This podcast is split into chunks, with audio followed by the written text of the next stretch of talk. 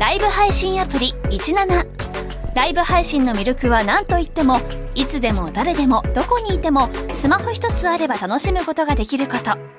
17ではライバーと呼ばれるライブ配信者によるトーク音楽バーチャルやゲームなどの様々なライブ配信や著名人を起用した番組配信を24時間365日お届けしています。さらに現在17では月曜日から金曜日の「オールナイトニッポンゼロをリアルタイムでライブ配信中。パーソナリティやスタジオの様子を映像付きでお楽しみいただけるほか17限定のアフタートークもお届けしています。ぜひアプリをダウンロードしてお楽しみください。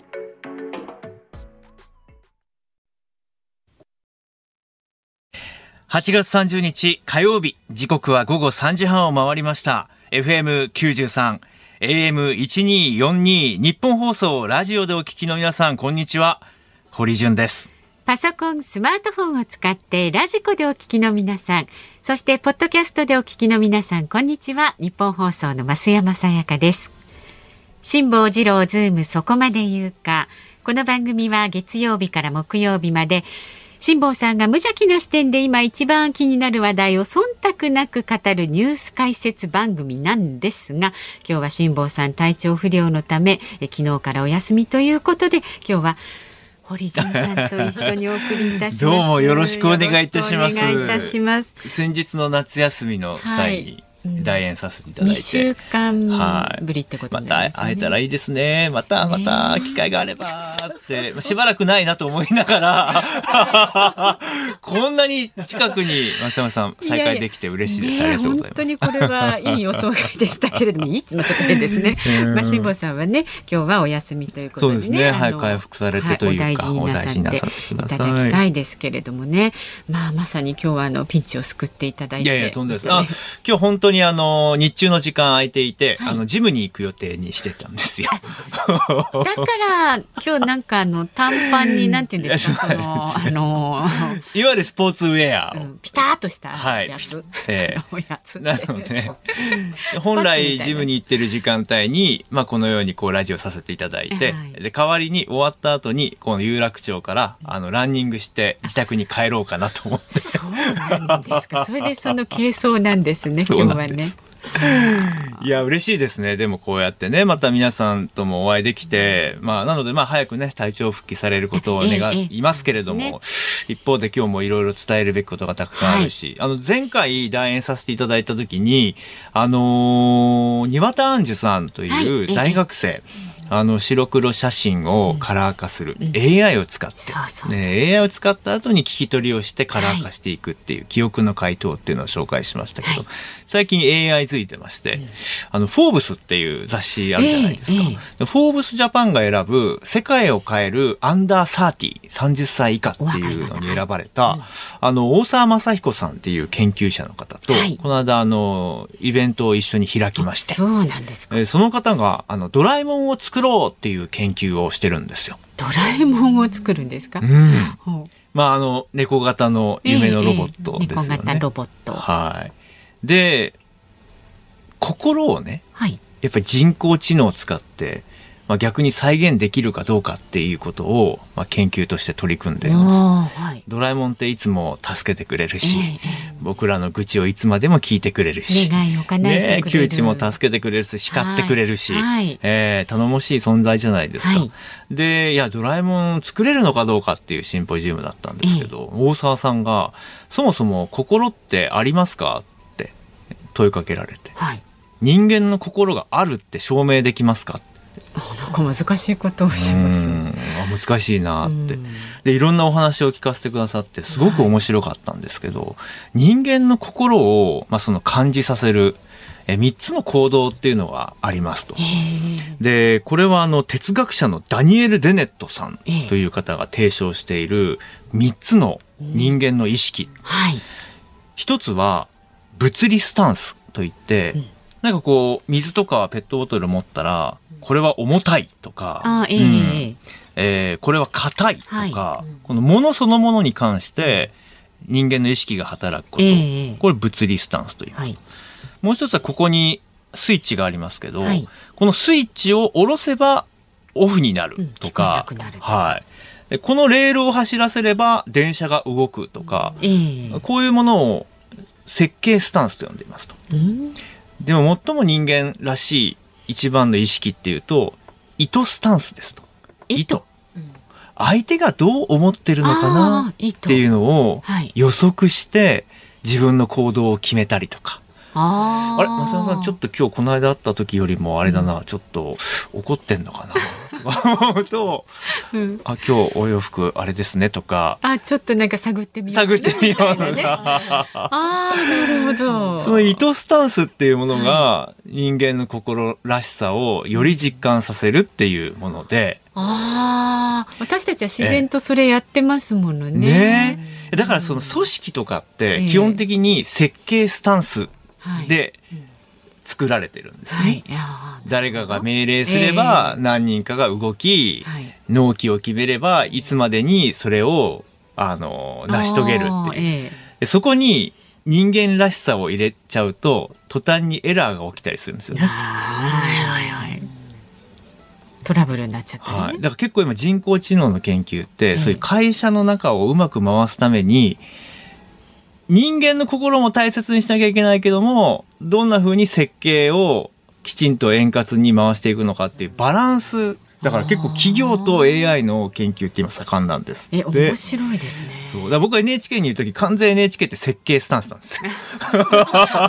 何時に始まったら、この原稿を読んで、ええええ後受け一言やって終わり。きっちりねはい。あーもうそこに僕が、いや、ちょっとおかしくないですかとか、い。や、僕で、でもね、これ絶対取材してみると違いますよとか言い始めたもんだから、なんかちょっといろんなエラーが起きちゃって、上司も困っちゃったのかなって言って、今、完全に糸スタンスだけの生き方を、今は自由にも糸スタンスをそうなんですよ。謳歌して。る、まあでもそれが人間らしさなのかなとか、ええ。いろいろ思ったりもしてですね。はい。でもその、人間が AI を作る時代も、はい。ひょっとしたらもう間もなく終焉を迎えるっていうか、はい、逆に AI が AI を作る時代がもう目の前だと言われてる。AI が AI を作るんですはい。か、まあ、今は人間の情報をしっかり読み込ませて、はいねうん教育して、まあ、人間に従順な、うん。まあ、コンピューターっていう域にまあとどまってますけど、ええ2045年にええいよいよ人間の能力を AI が上回ると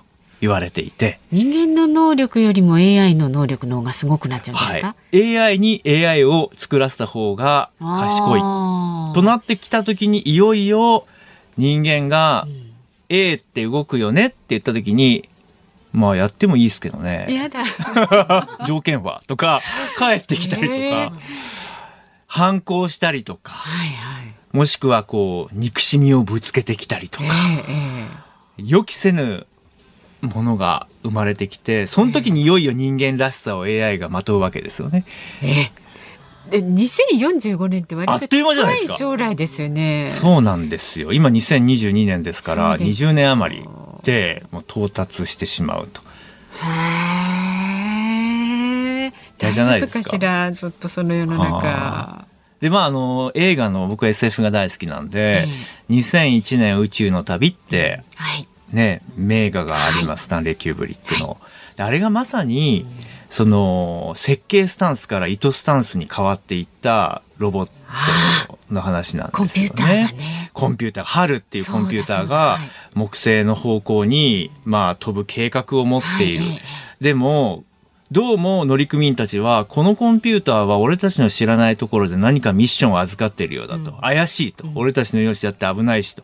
これ停止させてしまおうと。ええ計画するんですけど、その意図を行動から速やかに読み取って はい、先に乗組員たちを駆逐しようとするっていう、あの戦いなんですけども、あれおっかないですよね。怖いですよ。でもそれが1960年代の映画ですからね。あそう考えるとね随分と先取りした発想でね。で、その大沢雅彦先生が言っておられたのが、はい。未来を予測するのでは到底追いつきませんと。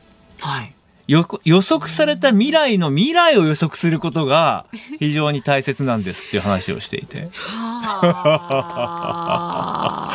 いや、すごいなと、やはり研究者の方はと。思います。先を見てるんです、ね、はい。世界を変えるなと。だからまあ、今 AI は訓練期間中のようなものですよ。開発中の時期ですよ。うんまね、ですからまあ、我々が、まあ、その技術をどんな風にいいものにしていくのかっていうのは結構今、岐路に立たされていて、はいぱり憎しみ、悲しみ、そういったものをまとった AI を育てるのか、それともやっぱり僕らのパートナー、まさにドラえもんのようなパートナーとなるような関わり方を持てるのかっていうところは、非常に大切ですねと。まあ、科学者としてはそこは信じたいんですっていうお話もされていて。うんそういう流れの未来になってもらいたいなって思いますね。はい、あすごいあのサバミソさんからね、はいはい、ツイッターでね、かもしれないだと思う全部憶測じゃねえかっていうね。いやいやこれなんですよ。でも大事なのはその未来をさらにベースにした未来予測ですから。そうですね。先のこと、ね、そんなのはまだ正解はわからないですけども、うんうん、そうしたいと思うことが大切なのかなということで。うん、なるほど。えーまあ、あの汚いご意見ねこの番組はいろいろお待ちしておりますのでね、はい、はいはい、昨日から見てますよ僕は。なんだ堀潤かとかね。またリベラルかとかね、いろいろ。皆さん僕は全部見てますから。あの、そうだからある意味よくも悪くも全部ご覧になってるんで、はい、まあ直接堀さんにねこう意見をぶつけたい方は、えー、ねツイッターは、えー、ハッシュタグ辛坊治郎ズームでねつぶやいていただきあ嬉しいですよ。ターミネーターのスカイネットの世界だなって横浜さんありがとうございます。そうなんですよ。中永さんででんででんでんででんででんでん。それだけでわかわかりますね。ねうんありがとうございます。ドラえもんは兵器だろうとかね。ツイッターで来てます。ご意見まで。ありがとうございます。ありがとうございます。さあではこんな感じでね、今日は堀潤さんと、えー、進めてまいりますが。株と為替からお伝えしていきます、ね、はい、あの、はい、曲とかは募集しなくていいんでしたとりあえずね、株と為替をお知らせしてから、はい、進めましょう。じゃあ、すみません、はい。現実問題のいろんな情報をよろしくお願いします。すね、今日の東京株式市場日経平均株価反発しました。昨日と比べて316円62銭高い2万8195円58銭で取引を終えました。アメリカの金融引き締めへの懸念から昨日急落した反動で自立反発を期待した買いが優勢となりました。為替相場は現在1ドル138円50銭付近で取引されています。昨日のこの時間と比べると20銭ほど円高になっています。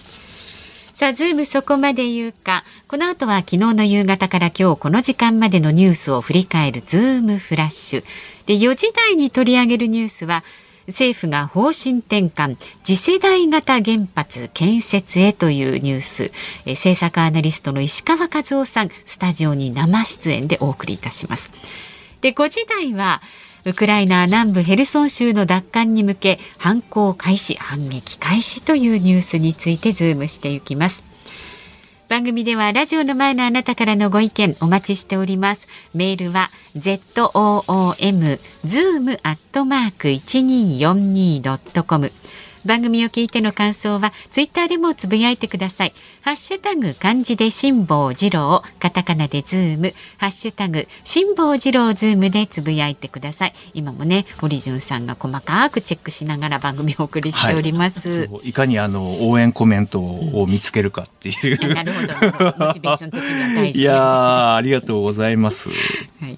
で、あのエンディングソングですね。いつも番組の最後にお送りするズームミュージックリクエストえー、いつもね辛坊さんが好き勝手にこう お題を決めてそれに基づいてリクエストいただいてるんですけれどもちなみにあの昨日の須田慎一郎さん、はい、ピンチヒッターだったんですが、ええ、急に辛坊さんに代わって3時間の生放送をやってくださいと言われた時に聞きたい曲っていうので リクエストだったんですが何かあります？そうですね。さっきまドラえもんの話をしたので、はい、あのまあ未来を感じさせてくれる曲。未来を感じた曲未来を感じた曲、はい、未来を感じさせる曲。結構いろいろね。ありますかね。あります、そのままドラえもんのテーマ曲はちょっとダメですよ。まんまじゃんって話になりますからね。それなしでね、えー、いろいろ想像して、まあ、なんでその曲を選んだのか理由も添えて、ズームアットマーク一二四二ドットコムでお待ちしております。はい。すごい。みんな見てるのか？堀潤さんっていう、ちょっと疑い深いあのコメントを。ケンさん、見てますよ僕はご覧になってますよ、はい、ハッシュタグ辛坊治郎ズームで皆さんお待ちしてます、ね、お待ちしております今回のゲストは広島カープを悲願の初優勝に導きましたミスター赤ヘル山本浩二さんです昭和のプロ野球を彩ってきたレジェンドに迫るプロ野球レジェンド火曜夜10時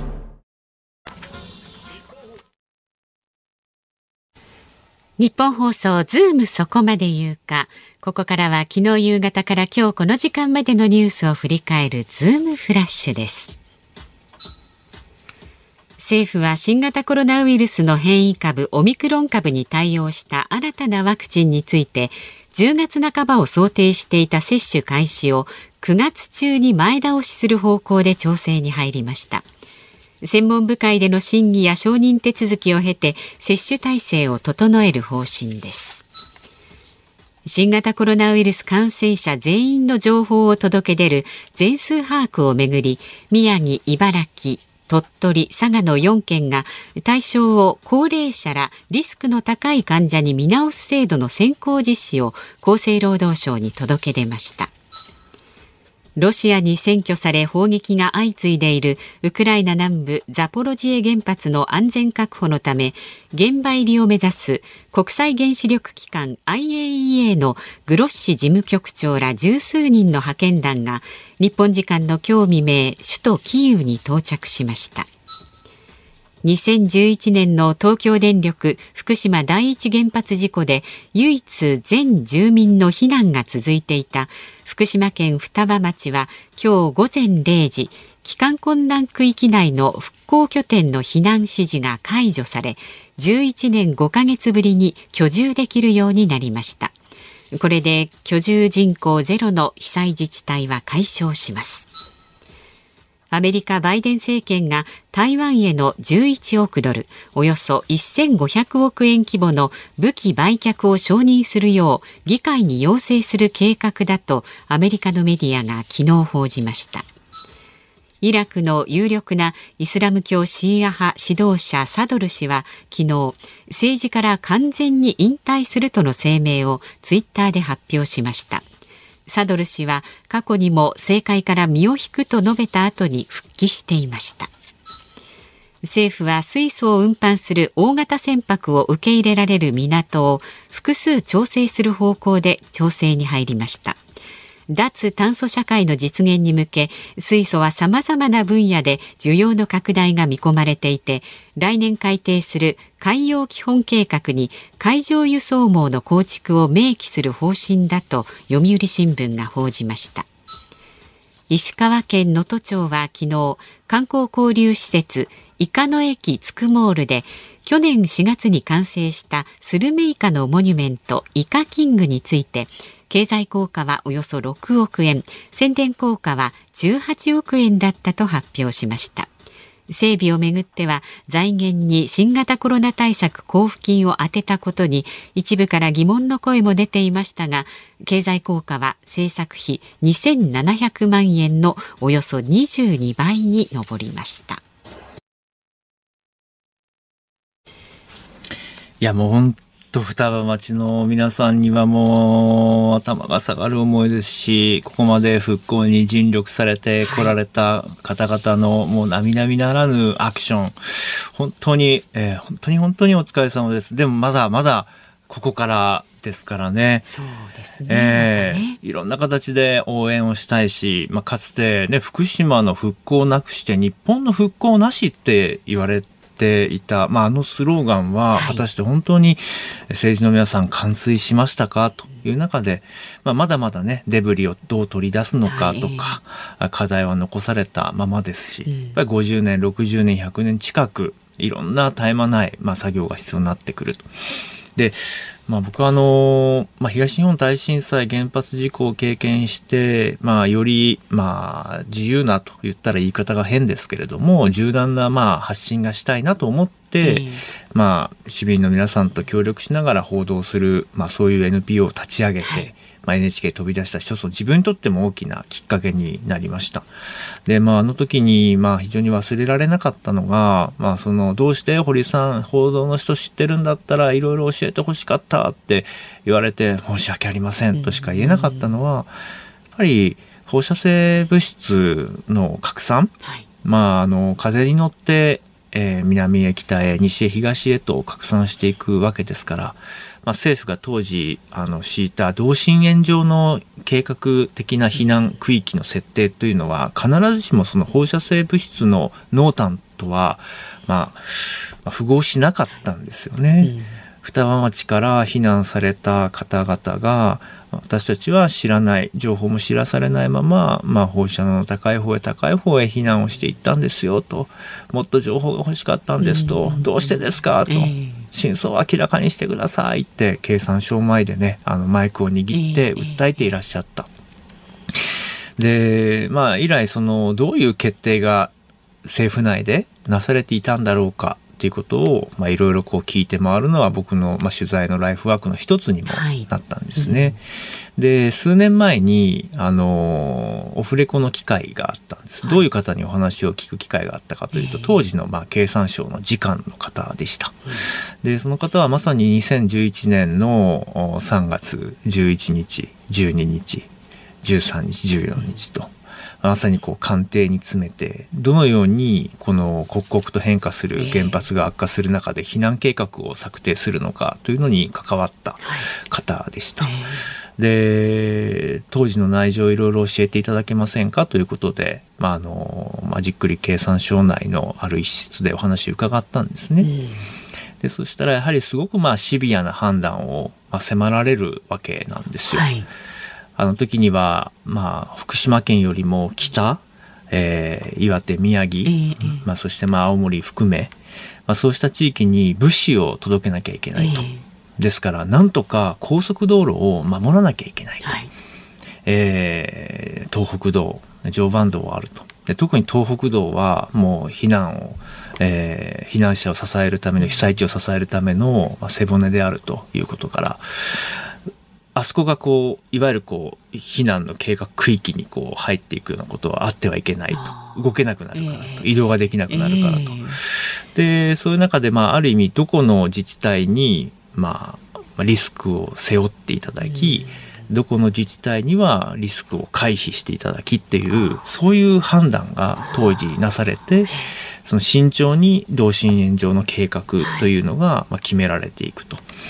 で、まあ、その一つ一つをその、まあ、当時当然まあメモにしたりとか書類にしたりとか文書にしたりとかしてるわけですよね。でその経産省の方が「これ公文書にしますか?」と確認をしたところいやこれはちょっと生々しいものだから公文書にはしないという判断が当時なされて、はいそれは公文書にはしなかったんですと。ええでただもうこれは本当に歴史的に後々振り返る時に非常に重要な資料になるからということで、まあ、その方はその資料を自分の私的な段ボールの中に詰めてある程度まとめた形で保管しておいたそうなんです、ね。残しておいたんです。うん、でところが、まあ、その後その段ボールというのは、はいあのまあ、引っ越しの際って言っておられたかなあの何も知らないその職員の方が、まあ、その廃棄をしてしまったんですと。だからもうないんですと。ええと。でやっぱりその公文書の文書としての残し方っていうのは非常にこう課題があったんだなと、うん。非常にもったいなかったですねと。もったいないどころの話じゃないですよねと。資産を失ったわけですし私たちのこう教訓に生かすための資料をまあ自分たちで。ええただまあそういったものも含めてメモのようなものも含めてしっかりとして残すような制度が組み上げられていれば残せたはずだと。ですから、まあ、そうしたことをしっかりと政治の中でも決めて公文書管理のあり方っていうのは絶対に見直すべきだというお話をその方はされて、もう今は体感されてらっしゃるんで、はい、また機会があったらじっくり伺いたいなと思っています。まあ、ですから、その、それだけじゃなくて、いろんな話を突合していくと、原発の技術が負けたということよりかは、うん。その日本がその国として原発を運用する組織が負けたじゃないかなって思うことも多々ありました。はい、うん、ぱりこう第一原発と第二原発、うん、両方まあ原発事故後取材に入りましたが第二原発は非常電源を失っても回復できたんですよね。えー、あれは新しい原発だったから、はい、改良できたから、えー、やっぱり古い原発をなぜ使い続けるのかという問題などに関しても、未だ残された課題ですから。まあ、今日この後ね、原発の問題も。そうですね、4時台に。ええー、ありますから、皆さんと一緒にじっくり議論したいですね。はい、お送りしていきたいと思います。今回のゲストは、広島カップを悲願の初優勝に導きました、ミスター赤ヘル、山本浩二さんです。昭和のプロ野球を彩ってきたレジェンドに迫る、プロ野球レジェンド。火曜夜10時。8月30日火曜日時刻は午後4時4分です。東京有楽町日本放送第3スタジオから堀潤と日本放送の増山さやかでお送りしています。今日は辛坊さんが体調不良のためお休みです。ジャーナリストの堀潤さんとお送りしています。お願いします。でまあお願いします。堀さんあのね、はい、ツイッターをねずっとご覧になってますがメールもねいただいてます。ありがたいですね町田市の町田真知子さんですね。ありがとうございます。本日のピンチヒッター堀さん大変楽しみにしております。ね、嬉しい。なんだかアンチが多く劣勢のようですいやいや、やっぱりそうなんですか。たまたま僕が見ていたツイッターがそれが目に留まってたじゃなくて、皆さんの感覚としてもやはりたまたまそのね聞いてたと思いますよラジオね。きっとたまたまなんだろうなって思ってたんですけど、うん、いやありがとうございます。で番組終わりまでには逆転サヨナラホームランお願いしますっていうね。そうかナイターもあるしね。そうですそうですね、はい。ありがとうございます。励みになります。それから神奈川県横浜市のミータンママさん38歳女性の方ですね。堀潤さんの爽やかな声、はい、最高最高。ありがとうありがとうございますえー、今仕事のやる気が減少していたので少し癒されました、ええ、堀さん、ね。うん、頑張ってと一言エールをお願いしますとこのミー。タンママさんに言ってあげてください。頑張ってって。ミータンママさん頑張って。今うっすらとエコーかかります そうか。そうか。横浜あちょっと横浜僕の地元ですね。大阪関西生まれなんですけど、あの中学校3年生から横浜に転校しまして、はい、3年生までは関西で、はい、あそうですか。そうなんですよ。まあそれだけなんですけど、あのミーターママさんありがとうございます。ねねそうかそうか、はい、ありがとうございます。ね、でも本当ちょうど今の時間帯ね、夕方までもう人おきっていう感じですもんね。働いてるとあとちょっとだっていう時間かもしれないですね。聞いてくださってありがとうございます。ありがとうございます。さあまだまだねご意見お待ちしております。どんなご意見でも構いませんよ。メールは z o o m zoom アットマーク一二四二ドットコム。それから番組を聞いての感想などもツイッターでつぶやいてください。ハッシュタグ漢字で辛坊治郎、カタカナでズーム、ハッシュタグ辛坊治郎ズームでつぶやいてください。今日のズームオンミュージックリクエストはですね未来を感じさせる曲 お待ちしておりますのでこちらもズームアットマーク 1242.com までお寄せくださいさあこの後は政府が方針転換次世代型原発建設へというニュースにズームします回のゲストは広島カープを悲願の初優勝に導きましたミスター赤ヘル山本浩二さんです。昭和のプロ野球を彩ってきたレジェンドに迫るプロ野球レジェンド。火曜夜10時。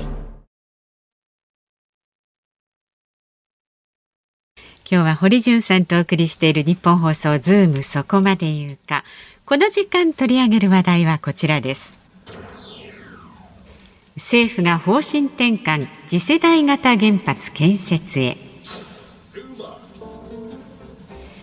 政府は東京電力福島第一原発事故後凍結してきた原子力発電所の新たな増設に踏み込む方針を明らかにしました。ロシアによるウクライナ侵攻でエネルギー安全保障が揺らぐ中原子力発電を安定的な主力電源と位置づけ安全性が高いとされる次世代型原子力発電所の開発建設の検討を指示し年末までに具体策をまとめるということです。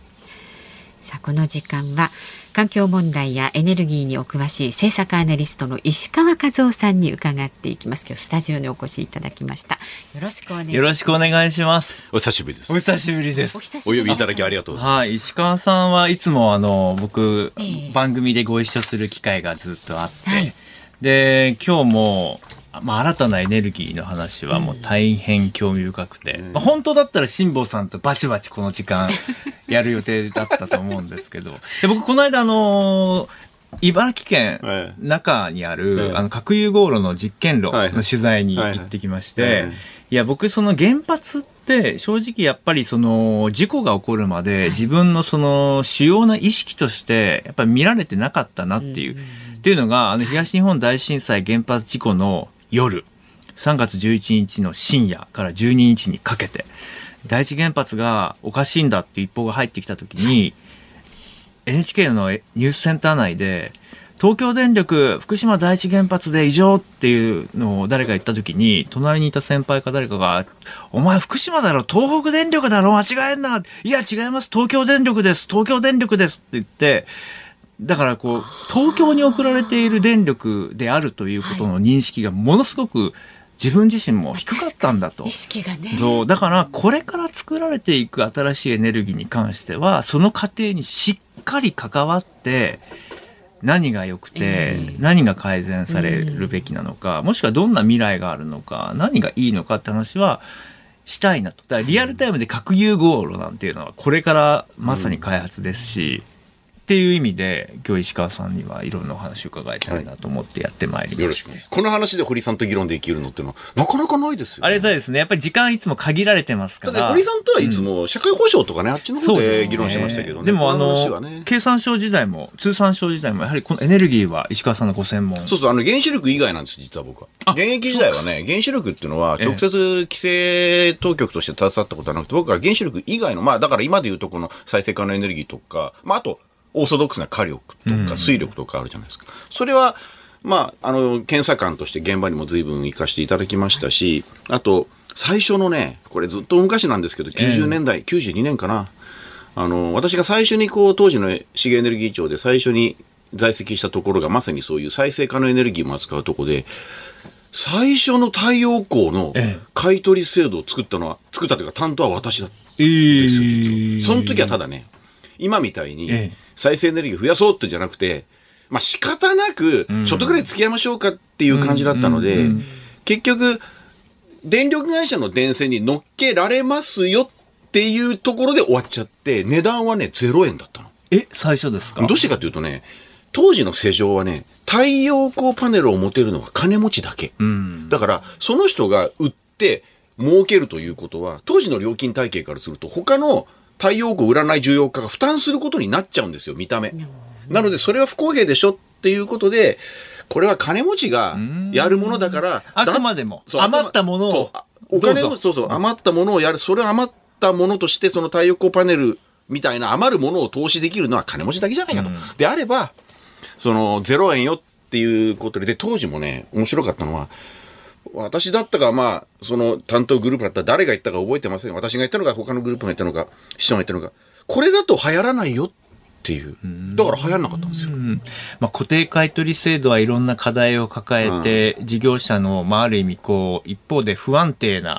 要素にもなってしまい米国とも訴訟騒ぎになったりとか。だけど、あのぐらいの買い取りの値段をつけないと、ん。投資しないんですよい。やそうですよね。普及はしないでしょうしそそそまあ、だから、よしあしですよ。物事はいい面もあるけれども、おっしゃるように反省すべき点もあって、そういうものをこう調整しながらやっていく。だ今日の原子力の話もそうなんですけど、ええそうああいう311、2011年ですね、今から11年前に起きたああいう事故が起きて、その時まで堀さんもおっしゃったように、みんな知らないんですよ。福島第一とか福島第二がまさか、東京電力のものとか思わないんですよね。でちなみに東京電力の柏崎刈羽原発、柏崎刈羽っていうのは、あれ新潟でしょ？あれは東北電力管内なんですよ。あ、新潟もそ北陸電力じゃなくて東北電力管内なんですよ。だけど東京電力に、の管内に電気をうん。送っているということで、だから東京電力管内には原子力発電所はないんです。なるほど。だだから、その、今、これほど私たちのそのエネルギー問題が問われているけれども、私たちのこう知識そのものが、うん。歴史的なものも含めて、全然追いついてないんじゃないかなと。そうね。日本の底力って何なのっていうか、うん。そうね。のあたりちょっとまず確認したいですね。はい。はい。日本の今の現状どうですか？エネルギーについて言うとですね、はい。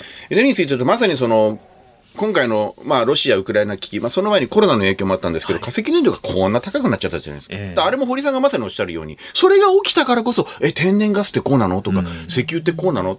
ロシアからこんなに供給してるの、なんか日本って結構、まあ、ガスは例えば1割依存してるけど、これ切られたら結構まずいよねって、ようやく出てきたじゃないですか。だから同じなんですよ。こういう危機が起きて初めてみんなが意識を集中させるので、それまでおそらく原発とか太陽光とか再生エネルギーがぐーっと話題になったから、みんなそれなりにまあ知っそれなりの知識あったと思うんだけど、化石燃料についてはまあ、えわかんないみたいなことがあったと思う。だ今回、こういう、ここ10年で原子力事故が起きた、再生エネルギーはバブルになっちゃった、で、課題を抱えてる、で、化石燃料は全部暴騰してってなっちゃうと、この10年間でエネルギー問題全部吹き出しちゃって、新たにこう、まあ今日のテーマ原子力次世代はどうするかってことなんだけど、これも、だから真剣に考える機会なんじゃないかと思う。しかもやはりその脱炭素っていう要素えもえ非常にこう大きいですよね。えもう菅政権でも大胆なやりましたね。CO2 削減策を打ち出すなどしはい。て、まあでも状況変わって今ウクライナの状況もそうだし、これ今日本のまあエネルギーまあミックスうん。の状況と今後のうん。その計画っていうのはどう進んではい、あのまず、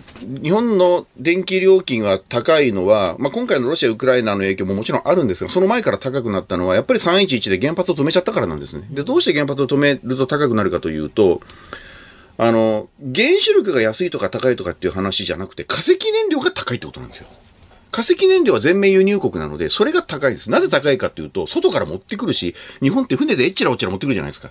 なもんで高いんですね。だから、よくね、原発は安いとか原発は高いとかって勝手なこと言うんだけど、あれは何と比較して安いとか、何と比較して高いとかっていうことで考えないといけないので、例えばアメリカなんかでは、原子力は石炭、あの天然ガス火力と競争すると負ける州があるんですよ。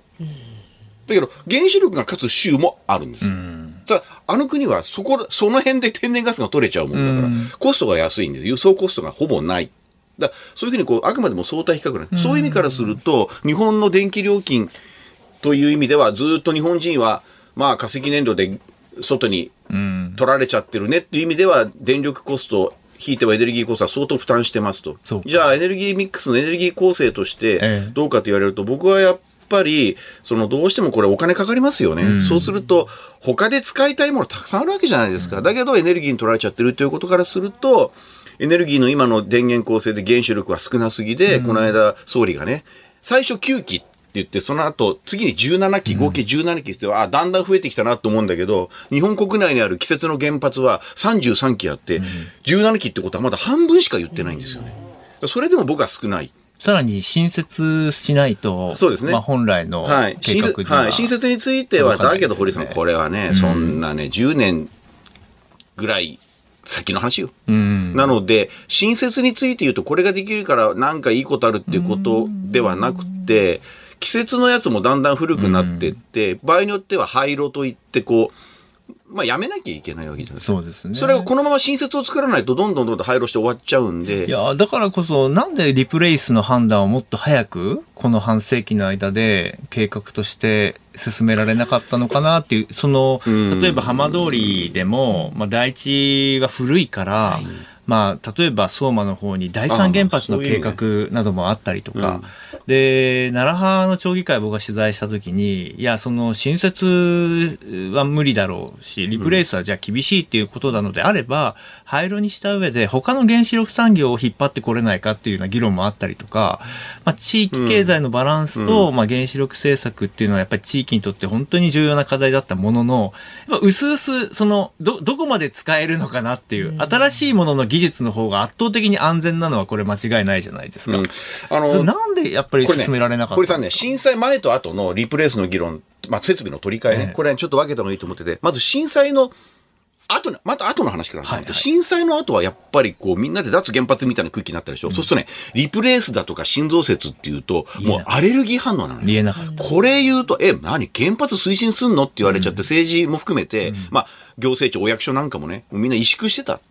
だから、だから、震災311事故の後のリプレイス論っていうのは、なんていうのかな、その、あくまでも、なんか、なんか、叩かれるから封印してた感じが、3115なんだけど、311の前のおっしゃるように、例えば福島第一の話とかの話っていうのは、あの時はね、僕はね、僕が思うに、それは叩かれるからじゃなくてコスト論だと思う。つまり、ね。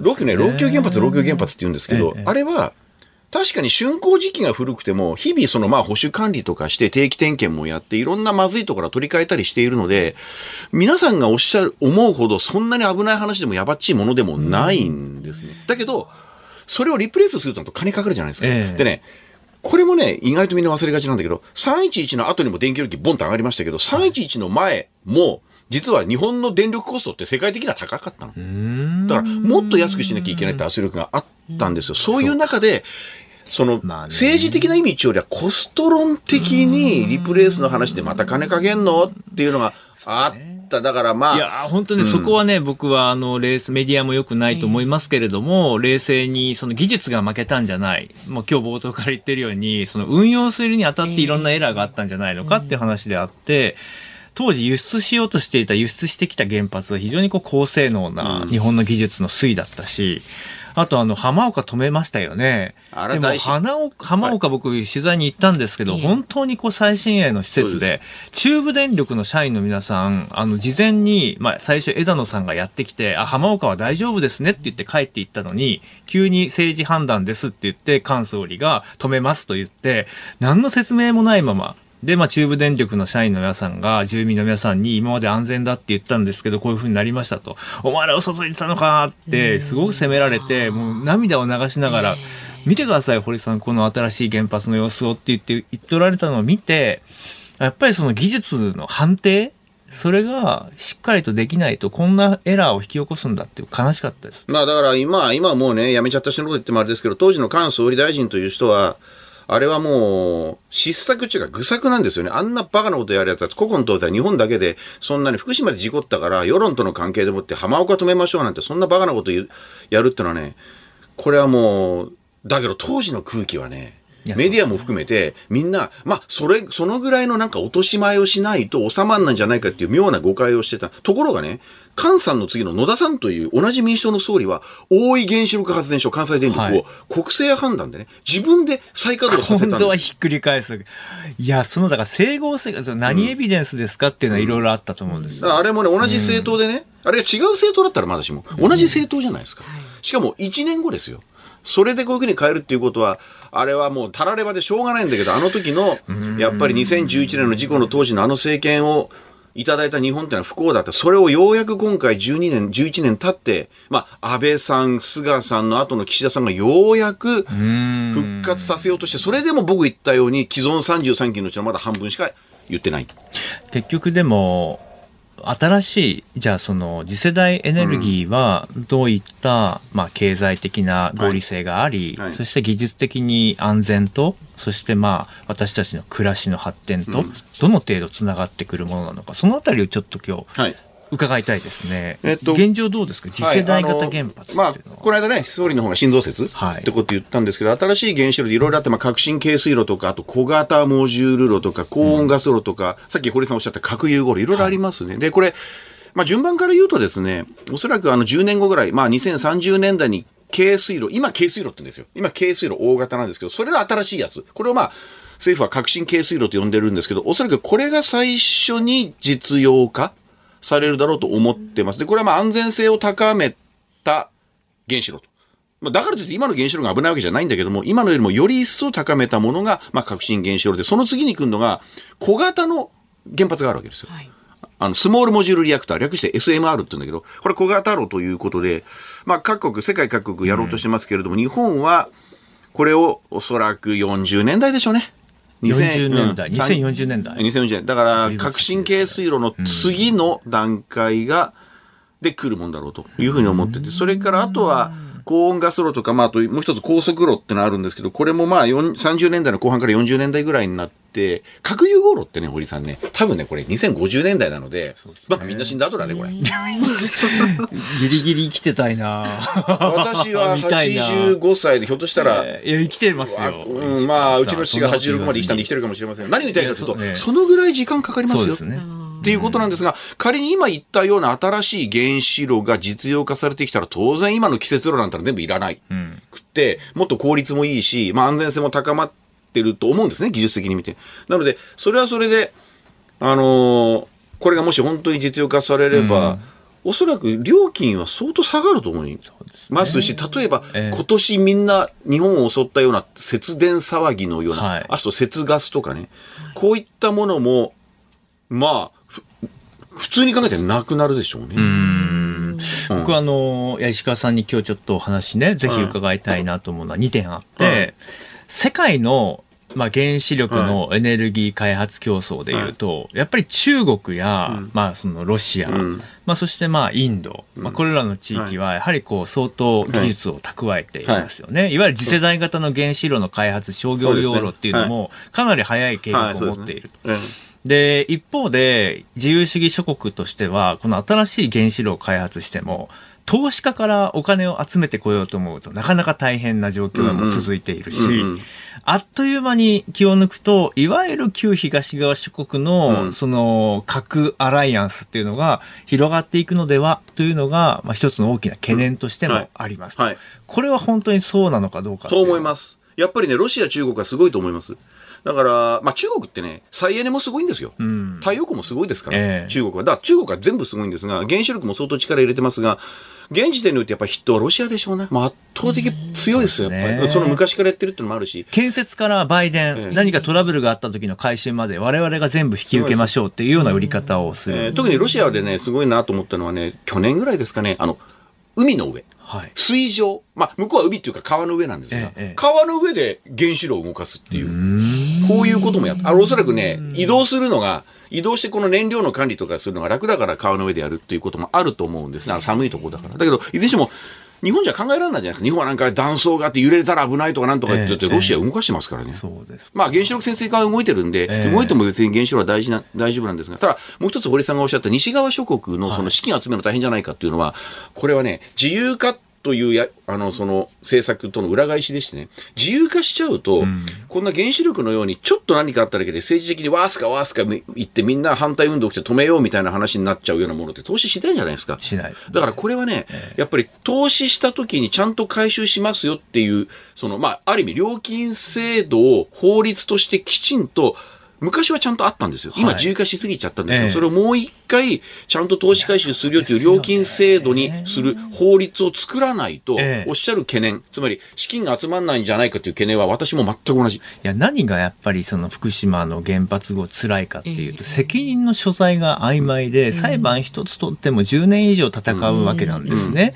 だからもう原子力に関しては国がやりますって責任の所在も含めて情報公開のあり方もシンプルにして取り組んではい。本丸としてエネルギー政策やってほしいと。で2点目はやっぱりこう新しいエネルギー開発していく中で同じようなジレンマで、情報公開だったりとか、その情報の、まあ、なかなか不透明性みたいなものがある意味この原子力産業に対しての疑心暗鬼を生みましたよはいはいはね。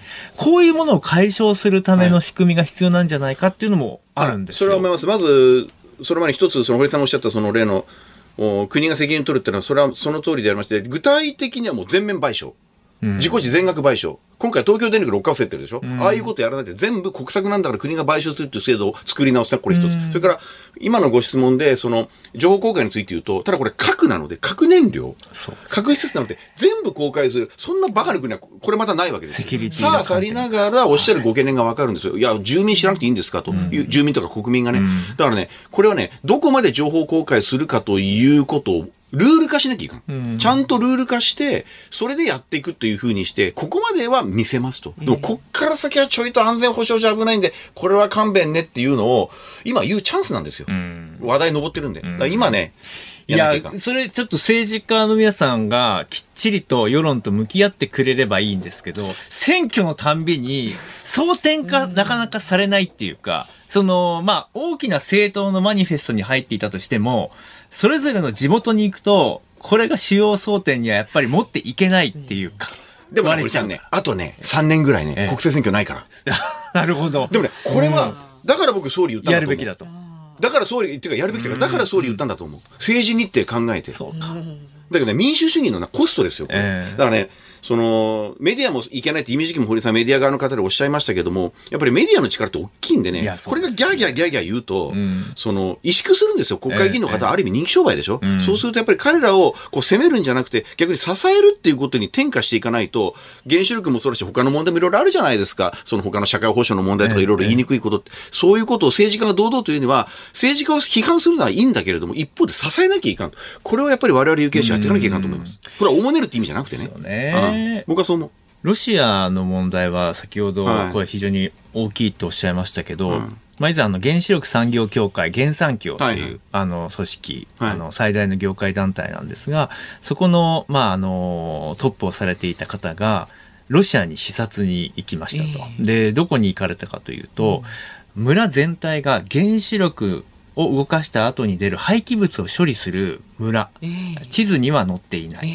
で、そこを初めて日本人で視察ができるっていうことで中に入らせてもらおうとしたんだけど、最終的に許可が下りなくて、近くのホテルの窓からその村の様子を見たという状況だったんですけど、要は、その建設して、そしてまあ、その、最後の回収まで一気通貫で我々がやるっていう売り方は確かに強いなと思ったんですよ。そう。ただね、日本どうしようかと。日本はおそらくそういうことは隠せない。日本は、あの、逆に、そこは公開しちゃうと思います。んで、現状日本は、そういう意味で言うと、本当に危ない部分以外は全部公開しているので、ええええあの、そこはあんまり心配廃ない棄です物をね。ね、処理する場所の選定とか、はっきりもう決めた方が今、いい処理あの処理場について、あの処分場について、まあ、候補者が2つ決まってましてね、それは北海道であるんですけれども、それでも、実際にうまくこれがいったとして、いろいろ調査とかなんとかしなきゃいけなくて、まあ、竣工するのは早くて30年後。でも全然問題ないです。30年間はまた捨てられないので、ゴミを。というわけで、はい。まだ聞きたかったですね。まあね、でも時間が来てしまったので、あっという間またのチャンスにぜひお越しになってください。はい政策アナリストの石川和男さんでした。ありがとうございましたあり。がとうございました。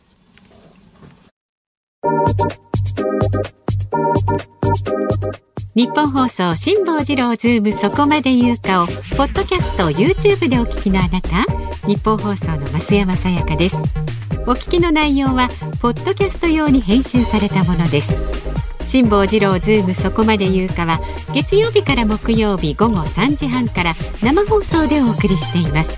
ラジオの FM93 AM1242 に加えてラジコでもお聞きいただけますよ。ラジオラジコではポッドキャスト版にはないあんなことやこんなことがいっぱいです。ぜひラジオラジコでも聞いてみてください。そして？飯田浩二です。8月29日月曜日からのこの番組はこんな企画をお送りします。特集ニュースサマーウォーズ。ロシアによるウクライナ侵攻の今後については中村逸郎さん。旧統一教会と政治について弁護士の紀藤正樹さん。日本のエネルギー事情はどうなるのか石川和夫さん。経済からガラクタ収集まで日本の今を知る男森永卓郎さん。聞かないと後悔しますよ。後悔しますよ。後悔しますよ。後悔しますよ。木曜日は私飯田でございます。癖がすごい名物コメンテーターたちが毎日登場。どうぞご期待ください。ポッドキャストもいいけどラジオラジコでも聞いてね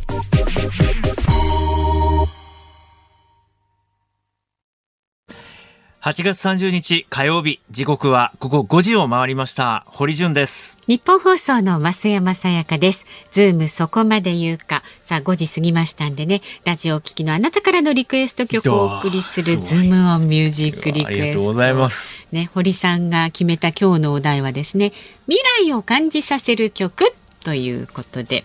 いっぱいいただいてます。はい。まずは57歳、横浜市の国広さん。ありがとうございます。今日のリクエストはサイモンとガーファンクルの明日にかける橋をお願いします。ね、困難にぶち当たっても明日にかける橋を渡りながら未来に向かっていこうという気持ちになれると。いいメッセージですね。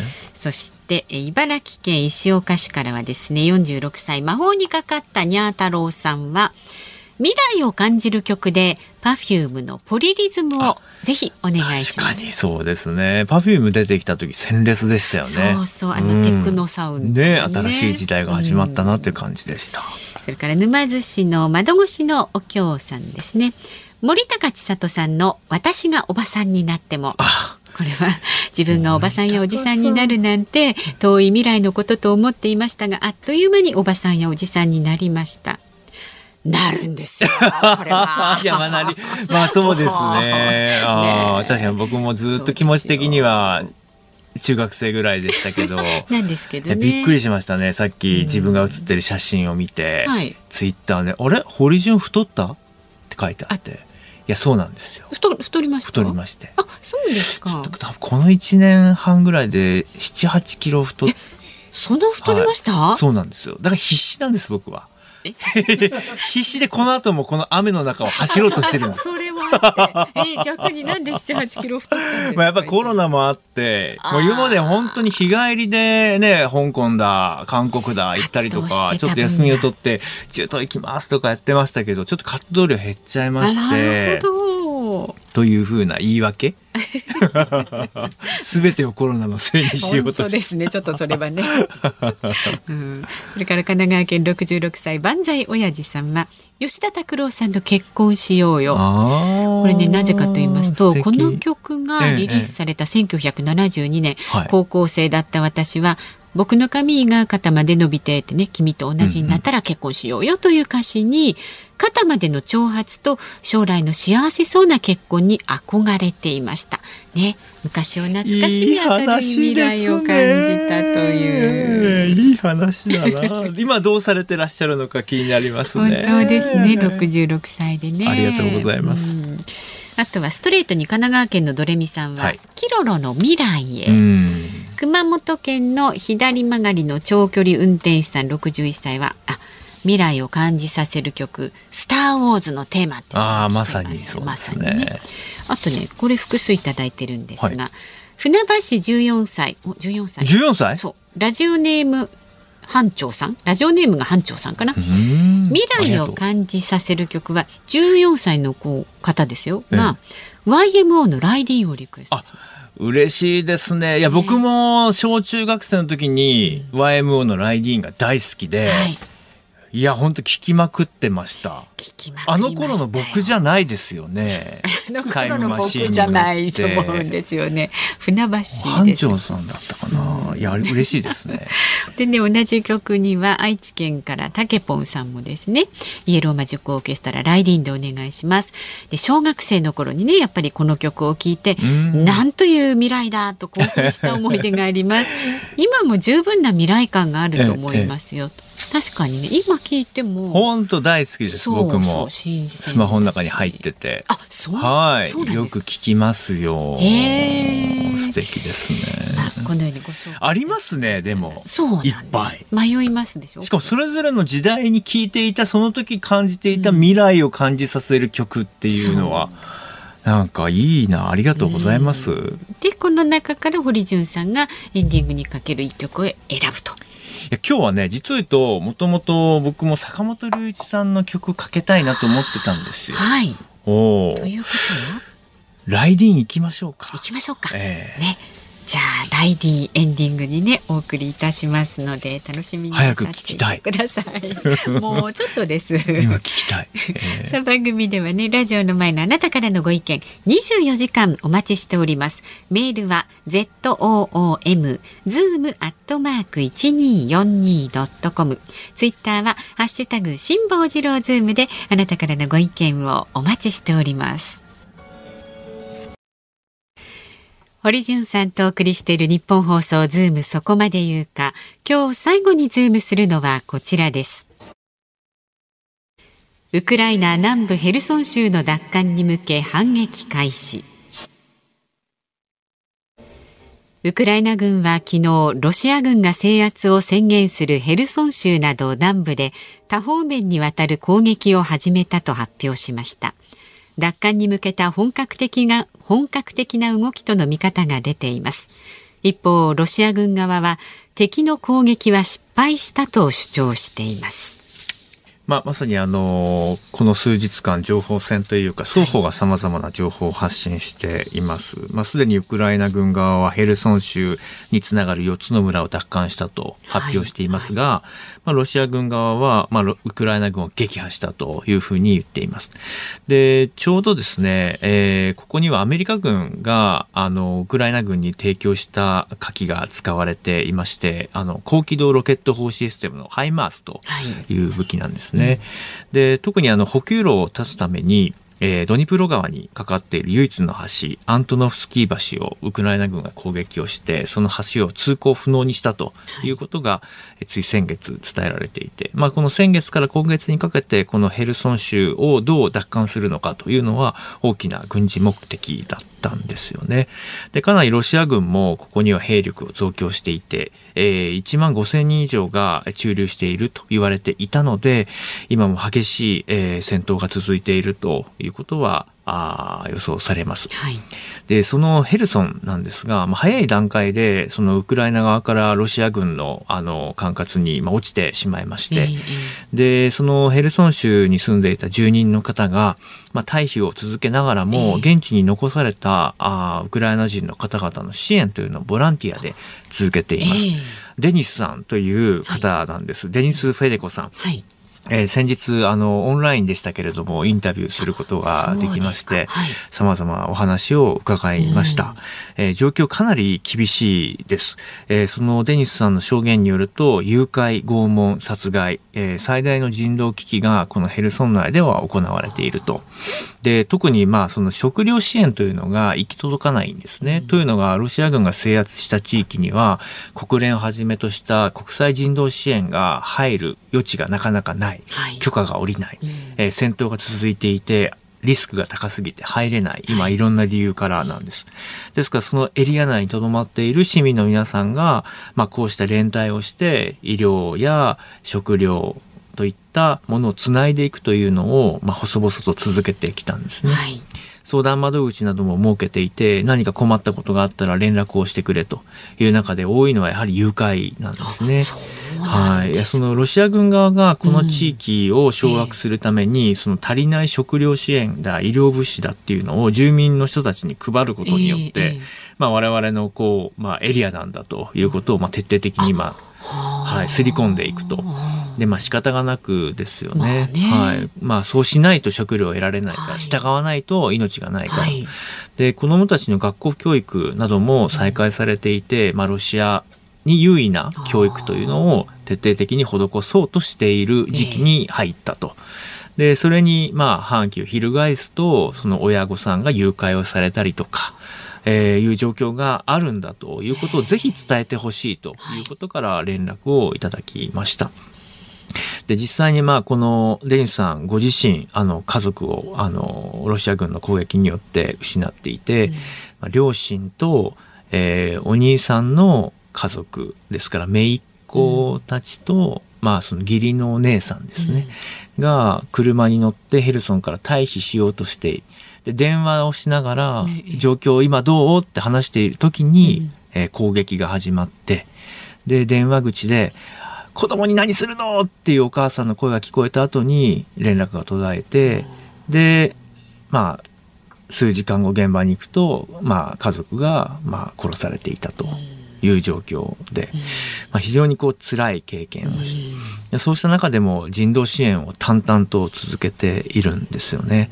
で、まあ、これらの地域にはなかなか、その簡単に取材で入れる場所でもないので、はい、こうした現状が、まあ、埋もれている中で世界に伝わっていないということから、使命感を持って、デニスさんが発信を続けているという状況なんです。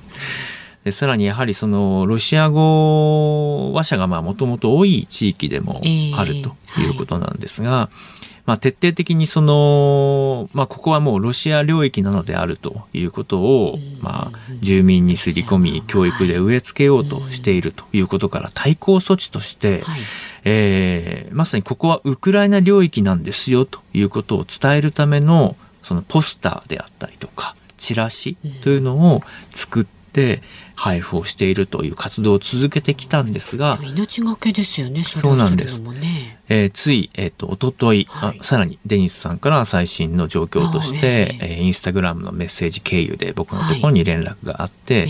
今はもうもはや人が住めるような状況でもないんだと、えー危機はさらに危機を迎えているんだということを伝えてくれました。心配です。で、日本に対して、えーどのような支援を求めるのかとえー一つにはやはり、まあ、そのドローンをはじめとした、えー直接的な、まあ、武器でなかったとしても、偵察に使えるような技術であったりとか、日本のテクノロジーをぜひそのウクライナに提供してほしいんだという話を、まあ、デニスさんは訴えていました。でも、間違えないでほしいと。私は平和主義者なんですと。うんで、この戦争を終わらせるために平和主義者であり続けたいんですと。だから力を貸してほしいんですと。暴力はもう反対なんだということを再三にわたって訴えていました。で、実を言うと僕は日本人のことはとっても尊敬しているんだと言ってうん、そのズームでのインタビューだったんですけど、はい。オンラインでうん。胸元に刻まれた侍のタトゥーを見せてくれまして、そうなんですよ。こう、まあ、日本の武士道、礼節をね、保ったこの日本の武士道、フェアでありたいっていうね、正々堂々と、そしてまあ、本来である平和主義者でありたいという、そういった思いから、まあ、このタトゥーを私に見せてくれました。うん。あの、ヤフーニュースにこのリポートは僕が、あの、先週はい。アップロードしたものもありますので、まあ、もしよかったら、詳細ぜひアクセスして、まあ、現状思いを馳せていただきたいなとえー思います。なかなかストレートにね伝わってくる声ではないのでねこういったところでね知っていっていただきたいですね。そうですね。はい。ズームオンでしたズームオンミュージックリクエストをお送りしているのは、ラジオネーム、船橋市班長さん、愛知県たけぽんさん、新潟市小屋小屋さん、大阪市梅さん、宮城県、明日は野菜の日さん、5名からリクエストいただきました。イエローマジックオーケストラ、ライディーありンです。がとうございましたやっぱかっこいいですね。いいですよね今聞いてもね1980年6月21日にアルファレコードから発売。そんなに昔なんですねいや、だから42年前ですよ。本当ですねいや、本当ですね。いや、まだまだ未来はね、はいはい近いようで遠かったというか、うんまだ可能性余白がある、うんのりしろがあるということなんでしょうね。そうですね東京ヤクルトスワローズに所属するマスコット、マクガフ投手が登場曲として使用しているというミニ情報も挟んでいただきましたけれども、じゃあそんな情報をいただいたところで、はい。この後日本放送はショーアップナイターですよ。京セラドーム大阪から巨人対ヤクルト戦をお届けいたします。今日の解説は江本武則さん。実況は日本放送松本秀夫アナウンサーです。ちょっと堀さんから呼びかけてください。松本さん、はい、大阪ドームです。京セラドーム。え、結構ね、はい。あの大阪のど真ん中ですが、右を向いても左を向いてもオレンジオレンジ。巨人ファン、こんなにいるんですね。いやもう僕はもう自分の人生の中でまさかショーアップナイターとこう重なる何かが生まれるとは思ってなかったんでもう感銘を受けてます今。ずっと聞いてくださって。そんな風に言われると恐縮です。僕はもういつもあの大学生の時も東京ドーム通ってましたしショーアップナイター聞きながら宿題したりとかありがとうございます。宿題がはかどったんではないかと思います。今日どうですか？もう会場というか球場の様子はえ、あの今ヤクルトが練習してるんですが、練習中もねカメラがみんな村上の方を向いてるんです、ね。もうこれしかないという感じですかね、元さんね。まあ、江本さんあ、江本です。あよろしくお願いします。堀です。MX に呼んでもらえないので、どういうことやねんと。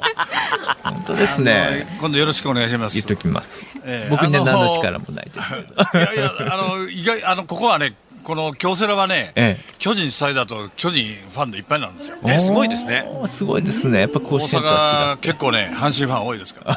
阪神ファンの多い中で巨人ファンが多いですから。今日の試合のこうまあ注目点はどこになりますかね？今日はこれ菅野でしょ？そうです。菅野対村上ですよね。ねこれ今、はい。あのいろんな連続記録っていうのがかかってますんでね、え15打席連続出塁だとか、えー9打数連続ヒットだとか日本記録をいつ更新するかというあの1打席1打席、まあ、菅野ですから、江本さんこうなかなか逃げたりはしないでしょうからね。まあ前回良かったですからね。え今回ビシッとちょっとね村上対策やってもらいたいですよね。楽しみですね。村上選手のインタビューも放送するんです、ね、そうです。はい。5時半から。はい。楽しみにしております。よろしくお願いいたします、はい、さん松本さんありがとうございました。ありがとうございました。よろしくお願いします。うわすごい。ちょっと親に自慢しよう。喜んでもらえて何よりです。さあ、明日の朝6時からのね、飯田浩二の OK 工事アップ。明日ダブルコメンテーターです。数量政策学者の高橋洋一さん。そして東京大学先端科学技術研究センター専任講師の小泉優さん。で明日のこの番組、辛坊さん体調不良のためお休みで、小倉智昭さんピンチヒッターです。そしてテーマは円安加速日本経済の景気回復のための方策についてズームしていきます。経済アナリストの森永卓郎さんも登場いたします。さあ堀さん、はい、あっという間のお時間でしたが、どうもありがとうございました。ね、ありがとうございました。はい、またお越しになってください。はい、辛坊さんお大事に。